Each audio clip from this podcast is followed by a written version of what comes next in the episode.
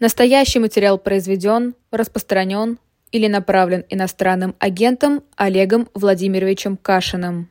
Олег Кашин. Олег, доброе утро. Доброе утро, доброе утро. А, вы знаете, что это пугающие какие-то заявления от Кремля. Еще надо разобраться, правда, что лежит в основе. Но тут Кремль сообщает, что Владимир Путин поручил организовать работу по формированию электронных повесток, предоставлению доступа к личному кабинету в реестр повесток, значит, доложить до 15 января о работе по постановке россиян на воинский учет и снятии с него безличной явки в комиссариат, ну и там подобные такие решения. Это что, вот это как стоит воспринимать? Э, как подготовку к чему-то? Ну, второй волны все ждут давно, и на самом деле вот конкретно эта новость, я ее от вас сейчас узнал, она рифмуется, мне кажется, со вчерашним жутким видео из Люберец, да, где очередь людей, стоящих как раз буквально в военкомат, подвергается атаке падающей с крыши льдины, скажем так. И первая реакция, боже мой, неужели все эти люди идут записываться на войну? Потом уточняют, нет, не на войну, а как раз вот делать то, что Владимир Путин предлагает делать электронно. Понятно, что тут не скажешь, э, Путин молодец, да, облегчает э, задачу регистрации, но тем не менее в самом общем виде понятно, что все новости такого рода, они заточены под то, чтобы людей было проще забирать на войну, и как-то даже особенно по этому поводу ахать, вздыхать. Закон об электронных повестках принимали в апреле да, этого года, если мы помним, поэтому здесь как раз уже давно понятно, что ничего хорошего от них не ждут, и держаться подальше нужно, да. Но до, Скажи, до выборов не ждать, э, на ваш взгляд? а вы, вы знаете, сейчас самый моднейший же слух, да, что ну, слово мобилизация, поскольку оно как бы и так одиозное, его и после выборов не будет, просто какими-то правдами и неправдами они постараются еще подобрать 400, по-моему, да, тысяч новых новых контрактников, поэтому, ну, черт его знает. Э, так-то не забывайте о том, что мобилизация та самая, да, 21 сентября 22 года, ее никто не остановил, не закончил, и люди, которых тогда забрали, до сих пор находятся на войне. Ну, кстати, по этому поводу вчера был указ еще Минобороны, которым подтверждено, что не указ, а разъяснение скорее, да, которые, которым подтвердили, что 12 месяцев не ограничивается срок службы мобилизованного. В общем, суть по всему, он вообще ничем не ограничивается. Но у меня вопрос с этим, в связи с этим другой. В какой момент, как ты думаешь, если вот это еще не, не зафиксировано социологически, может, и у социологов задачи такой нет, а, появится какое-то массовое «не хочу», «не пойду». Потому что мобилизация же, она нужна в тот момент, когда заставить не могут и уговорить не могут.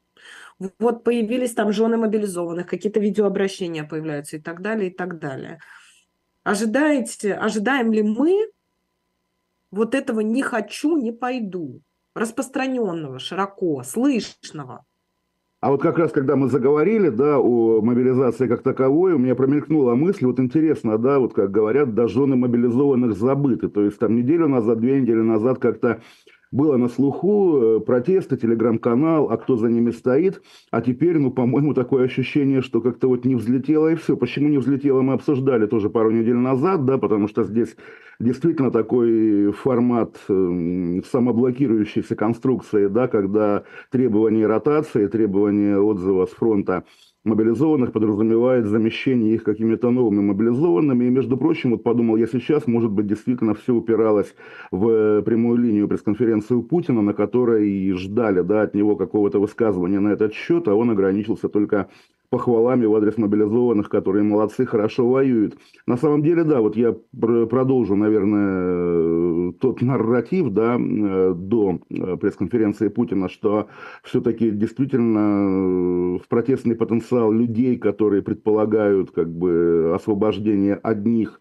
за счет эм, отправки на фронт других, да, вряд ли это может быть потенциально массовой протестной темой. Другое дело, почему даже там, не знаю, какие-то, условно говоря, антивоенные круги не нашли э, яркую медийную жену мобилизованного, которая бы делала акцент на то, что реальное освобождение да, от мобилизации, от войны возможно только в ситуации, когда война заканчивается. Не заменять, да, не проводить ротацию, а уже прекращать воевать, потому что никакого, как бы, уже точно, по крайней мере, даже с патриотического, с патриотической точки зрения, смысла в этой нет, да, штурмовать пресловутый Коксахим, зачем, зачем? Я бы на этом делал акцент, если бы я был, там, не знаю, тайным политтехнологом, стоящим за женами мобилизованных. Мгм. А Николая Харитонова откуда вытащили, на ваш взгляд? Ой, из глубин, конечно, нашей памяти. Я помню 2004 год, первые, да, вернее, вторые, но первые выборы Путина, когда речь шла о продлении его полномочий, тогда еще все было живо, и казалось, да, что на этих выборах что-то может произойти. И, между прочим, была Ирина Хакамада, которая э, говорила о том, что она расскажет правду о Нордосте и взрывах домов, по-моему, да, и как-то очень быстро и загадочно, как ей заткнули рот, она после этого заявления ничего не делала. Был Иван Рыбкин, который, между прочим, первым заявил о том, что вот вокруг Путина есть кооператив озера, люди, там имена прозвучали, и Тимченко, и Ковальчук, и еще какие-то, вот, которые есть новые настоящие олигархи. У Рыбкина тоже все закончилось загадочным исчезновением э, в Киеве, э, исчезновением и обнаружением в Киеве, да, то есть как бы какая движуха пошла. А две системные партии, тоже это была сенсация по тем временам, выдвинули вместо своих лидеров, вместо Зюганова и Жириновского, э, других людей, в частности КПРФ до Харитонова, а ЛДПР вообще охранника Жириновского-Малышкина. И Харитонов, понятно, человек, который никогда не претендовал ни на какие первые роли, тем не менее тогда набрал, по-моему, 13%, то есть понятно, что для КПРФного кандидата это безумно мало по тем временам, но вот сегодня представьте, да, вот эту цифру, хотя бы 13% у Путина отгрызть. И это, повторю, было, блин, 20 лет назад. Все мы были моложе, все мы были наивнее и так далее. Поэтому, конечно, нынешний Харитонов производит впечатление буквально человека, вернувшегося из ада и, ну, наверное, напоминающего нам просто вот как э, одним своим видом, напоминающего нам о том, как уже много лет э, движется, происходит это движение по кругу, и руки могут, конечно, опускаться. Предполагаю, что в этом его э, реальное значение, и как раз тоже мы слышим, кого будет выдвигать э, ЛДПР, разные кандидатуры, но главное, набор, да, да. да, или Малышкин, да, вот как бы он умер или не умер, или в деревне, я слышал, он живет в родной. Вот если бы его раскопать, опять-таки, пожилого, уже совсем старого бывшего охранника Жириновского, да, и выставить туда. Поэтому ну, может быть, действительно в этом игра, в этом задача, вот, собственно, чтобы любой, да, разговор о президентских выборах вызывал такую заведомую тоску и ужас.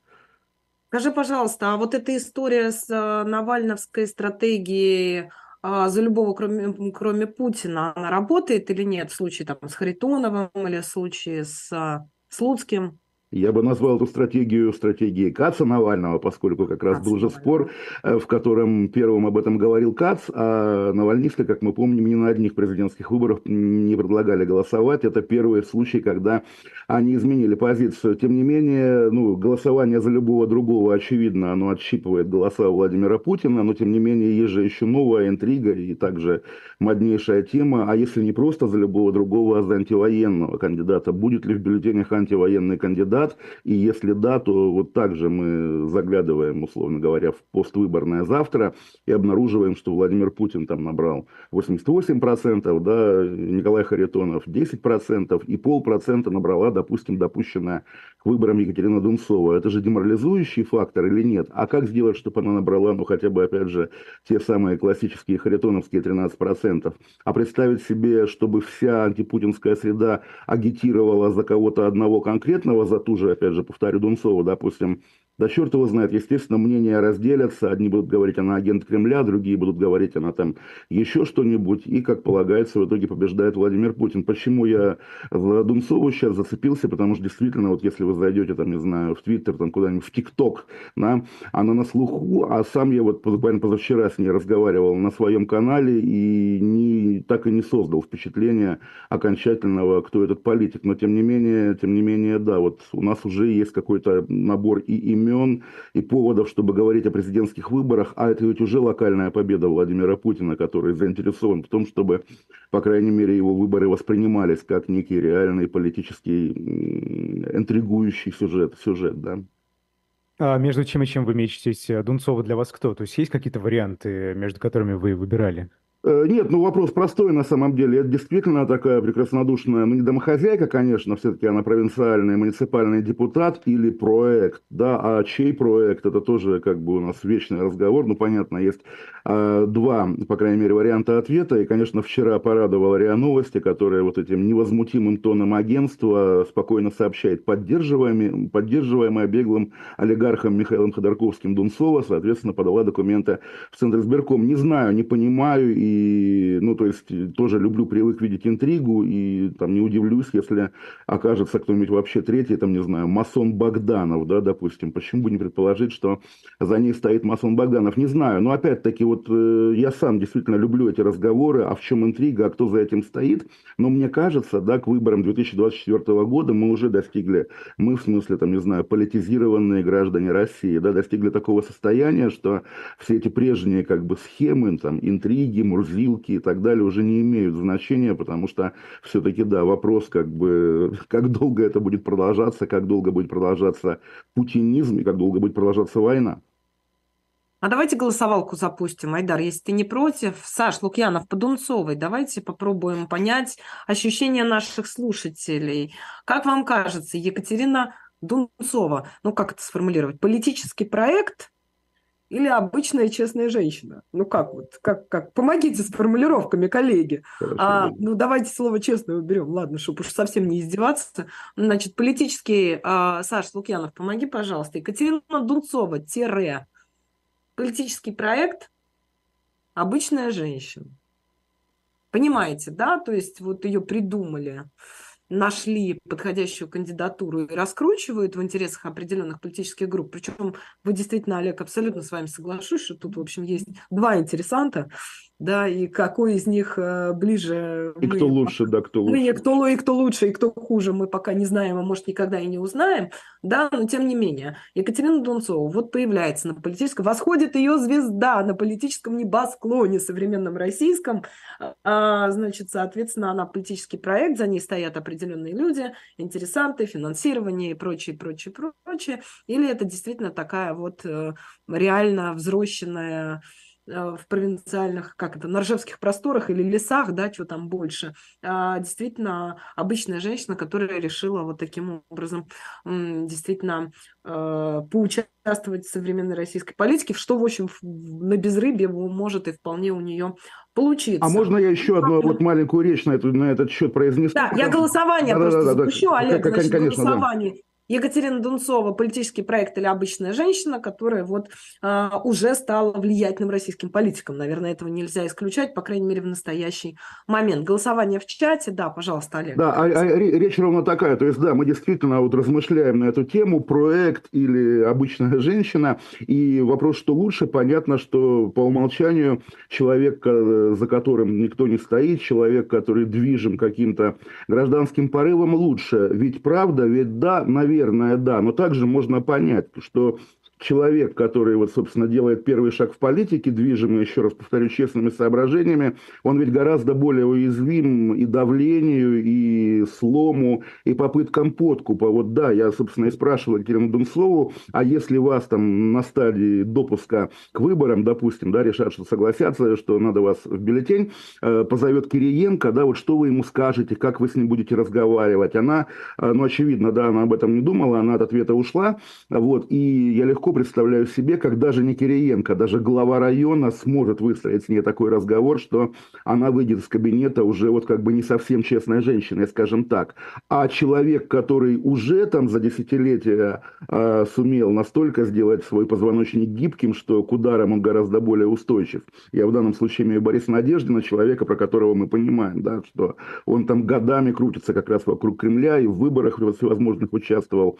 И мне кажется, как раз вот человек, который, да, буквально может и лично Кириенко, с которым они в СПС начинали, да, послать а, даже матом, да, он, каким бы Мурзилкой ни был, он может быть даже и предпочтительнее, чем действительно цельный, свободный, но легко уязвимый человек. Вот, собственно, парадокс российской политики, наверное. Тут иногда действительно, ну, как, как и в медиа. Вот мы видим Андрея Ивановича Колесникова, допустим, да, тоже про сервильность, которого мы давно все поняли, который в последние два года года, да, довольно жестко в «Коммерсанте» в бумажном, да, полемизирует с Путиным. Вот, казалось бы, да, значит, нет прямой зависимости от э, сервильности, да, и компромиссности, и тем, что на выходе получается э, вполне такое нормальное оппонирование. Вот для меня это открытие этого времени, раньше об этом не думал, поэтому как раз и проецирую эту идею на Дунцову и Надеждину.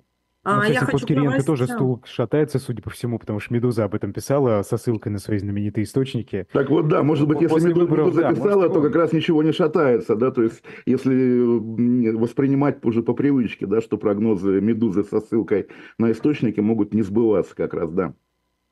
А, я прошу прощения, просто к новостям, поскольку вы эту историю упоминали, вот я а, сейчас на шоте читаю со ссылкой на источник. Умер пострадавший от падения ледяной глыбы Ой. с военкомата в Люберцах. 34-летний мужчина скончался около 5 утра в реанимации, не приходя в себя. От удара сверху ему сломало позвоночник в районе поясницы. Ну, вот такие... Жесть, абсолютно, конечно, жесть. да. Жесть, жесть. Mm. А, Олег, не могу не вернуться, значит, Дунцовой. А, после личного интервью, все же, вы говорите, до конца не понимаю, но какие впечатления она у вас оставила?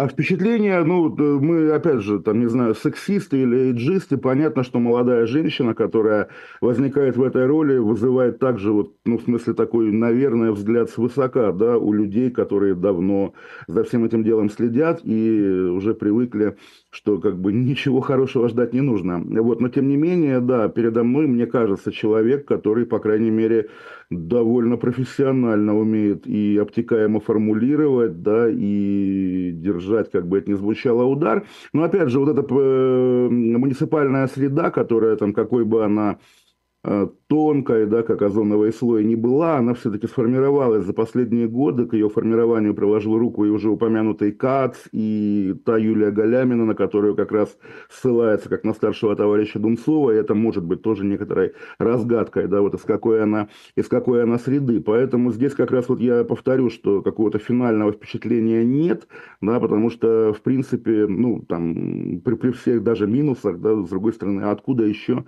браться новым людям? Наверное, вот из этой среды муниципального депутатства, которая, ну, поскольку, да, Кремль все-таки э, в своих как бы антидемократических устремлениях всегда, всегда главное, что было, держал под контролем федеральные выборы, а где-то вот на местных, на, на муниципальных, особенно люди независимые просочиться могли, да, и в Москве, и в регионах. Поэтому э, допускаю легко, что она действительно независимая фигура, почему бы и нет. В конце концов, надо верить в чудо.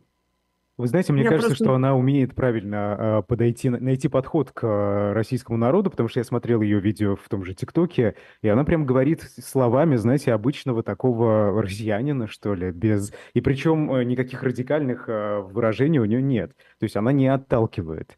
Вот из того, что больные... многих впечатлило на собрании ее инициативной группы, да, вот эти 500 а, человек, которые сдавали подписи, пели гимн Российской Федерации, вот, собственно, в том виде, в нынешнем, который который, как бы, понятно, там, представить болотную, которая, допустим, хором поет «Россия, священная наша держава», ну, невозможно, да и не нужно. Наверное, я думаю, мы с вами едины, что гимн плохой, да, не живой и так далее, и так далее. Но вот, как бы, условно, он для нас не живой, а для аудитории Дунцовой вполне, как бы, да, они привыкли его подпевать, когда в былые годы российские спортсмены, допустим, на Олимпиадах получали медали. То есть, может быть, действительно это другой ну, хороший подход. на котором да черт его знает, опять-таки, хороший-хороший, там, Путин тоже поет этот гимн, с другой стороны. Ну да, ну да. А, Олег, а, по, продолжу о впечатлениях. Две пресс-конференции мы увидели Владимира Путина, Владимира Зеленского. Какие они оставили неизгладимые следы? У нас, э, у нас с вами есть такая игра в домашнее задание. Да, я честно могу сказать, что конференцию Зеленского не смотрел, как, впрочем, и Путина.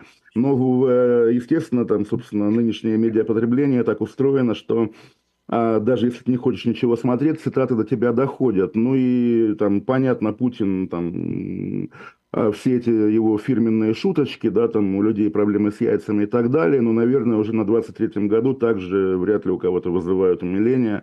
Вполне такой отвратительный Владимир Путин. И главный вывод, наверное, который содержательный, можно оттуда было вынести, что ему нравится воевать, и он не намерен выходить из войны, да, намерен продолжать это как можно дольше. А что касается Зеленского, понятно, что здесь сейчас главная интрига, его действительно внутриполитическое будущее, да, и отношения с Залужным, у которого то ли в день пресс-конференции, да, то ли накануне нашли подслушивающие устройства, и уже нету, да, этой первой реакции, ого, там ФСБ или ГРУ российская, куда пробралось, да, скорее первая реакция, ого, люди Зеленского прямо уже не стесняются прослушивать Залужного. Здесь как раз вот, эм, скажем так, опасений насчет будущего Украины за военные два года стало больше, и чем дольше идет время, тем меньше эти опасения связаны с событиями на фронте, потому что, конечно, то, что мы наблюдаем в последние месяцы и с западной помощью Украине, которая как бы уже перестала быть такой очевидной вещью, да, и с э, единством украинских элит, тут шутки шутками можно действительно дождаться того, что э, Украина падет не потому, что как-то удар Владимира Путина окажется более сильным, а потому что вот все эти противоречия на нее влияют. А это как бы, ну, наверное, грустно с учетом того, что мы наблюдаем э, в течение двух а что лет. ты вкладываешь в фразу «Украина падет»? Минуточку. Ну, условно говоря, да, Владимир Зеленский перестает быть президентом по какой-то причине, да, а опыт Украины показывает, что это может происходить не только на выборах. Ну и, условно говоря, новая власть, опять же, вот как-то все привыкли ориентироваться на имя Залужного, хотя также повторю, что довольно редко, да, успешные военачальники оказываются хорошими политическими лидерами, ну там Залужный и кто, да, и какая-то другая часть украинской элиты, допустим, более компромиссная, заключают какой-нибудь унизительный для Украины мир, а может быть даже действительно подписывают какую-нибудь важную для Владимира Путина бумажку о нейтралитете. Черт его знает. Мы опять же в перспективе, да, вернее в исторической ретроспективе видим, что стало с Грузией, да, которая, ну понятно, в гораздо меньших масштабах, но тоже пережила войну с Российской Федерацией 15 лет назад, а сегодня превратилось в такое, ну, скажем, деликатно нейтральное по отношению к России государство, которое иногда, например, на уровне недопуска в страну российских оппозиционеров, да, ведет себя вполне лояльно к Москве. Поэтому всякое можно представить. Вот даже один из любимых нашим народом символов украинской политической среды, Алексей Арестович, который теперь превратился, ну, понятно, в такого глубоко антизеленского спикера, противопоставляющего как раз его, ему Путина и делающему вывод, делающего вывод о том, что Путин лучше, вот казалось бы, да, кто мог представить таким Арестовича там полтора года назад, а вот, пожалуйста, и там, вот вы говорите, пороживаю, что такое поражение Украины, да, наверное, тут, наверное, не падение Украины, не стоит фантазировать насчет горящих руин Киева, но, условно говоря, Украина, в которой власть вдруг оказывается лояльна Владимиру Путину и вступает в таможенный союз, да тоже ведь можно, наверное, фантазировать. Вот опять же, и тогда за что гибли люди? Ну, меня в этом смысле спасает только, мысль, э, только идея о том, что ничего не конечно, и никакая это не точка. И в грузинской истории это не точка. И как мы видим, в ну, да, истории в... Э, ничего не точка. Как бы Алиеву не хотелось, это тоже не точка. Потому ну, что... А вы верите, что армяне могут вернуться в Азербайджан и выбить, опять же, оттуда нынешнюю, ну, есть в Карабах? Не, ну, ну, давай как... не будем, да, что, историческими этими, наоборот, этими футуристическими фантазиями заниматься. Просто действительно жизнь в этом смысле богаче любого кино. Но при этом и... есть одна буквально конечная вещь, а именно человеческая жизнь, да, и погибающие люди. И поэтому, да, как раз вот, э, ну, в любом случае, за что, за что воевали, даже когда Захар Прилепин ругается, что на песне года года нет тех артистов, которые были лояльны войне, получается, и Захар Прилепин, да, приходит к выводу, что да, два года воюем, сколько народу погибло, а за что воюем, если на сцене песни года по-прежнему Филипп Киркоров, а не там, не знаю, кто, не Аким Апачев. Значит, и с этой точки зрения воевали зря. То есть интересно, кто вот сегодня может сказать, что там все эти сотни тысяч жизней положенные, они во имя чего-то высокого. И повторю там тезис из наших прошлых эфиров, а есть ли что-то такое высокое, что может оправдать да, массовое убийство?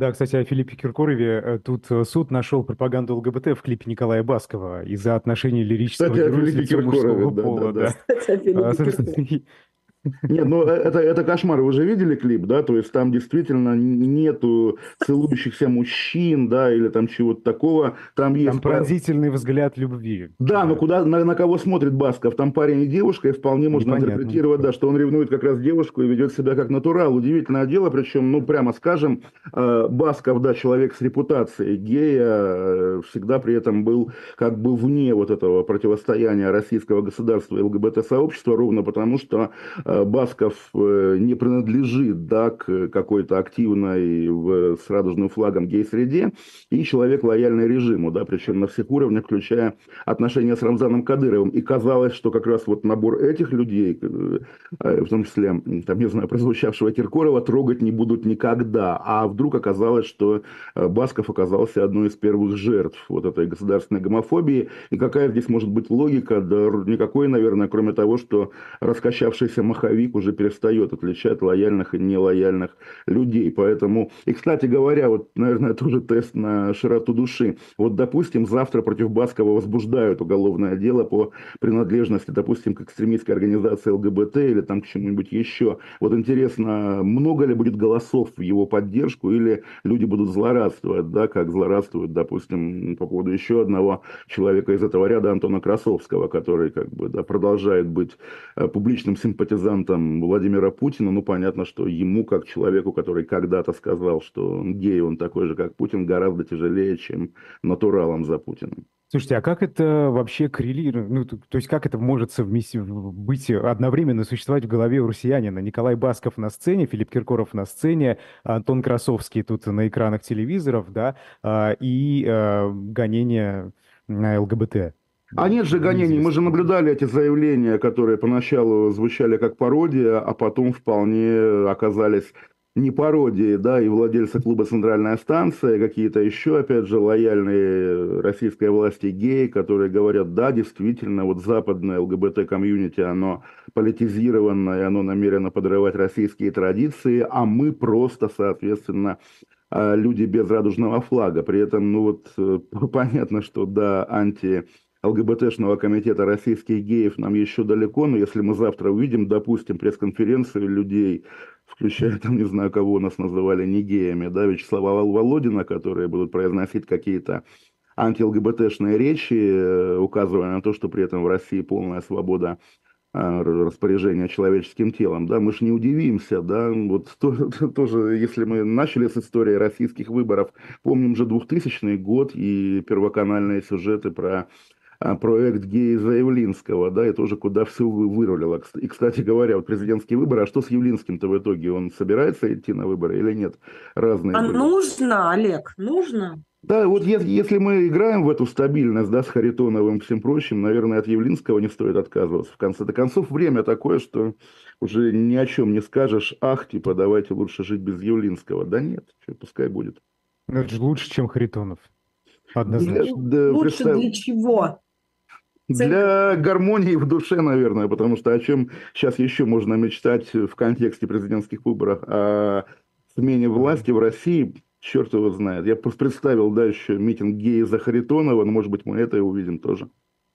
А... Да, все что угодно можно увидеть э, в сегодняшней России, это правда. Но знаете, тут а, далеко не убегают президентских выборов. А, анти... Антивоенный комитет России на днях опубликовал призыв к европейским мировым, мировым лидерам признать выборы нелегитимными и, собственно, Путина нелегитимным президентом. Как, что вы думаете на, на этот счет?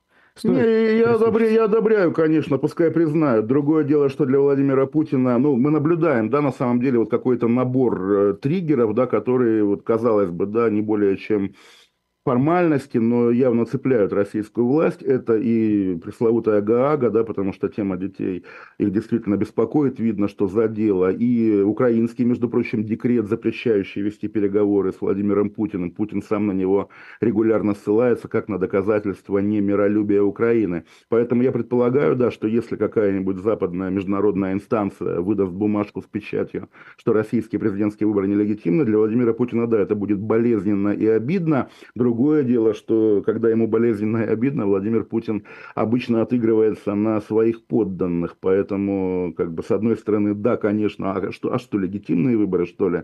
С другой стороны, и это тоже эскалация, которая в наших условиях ну, к, к свету в конце туннеля не ведет, скажем так.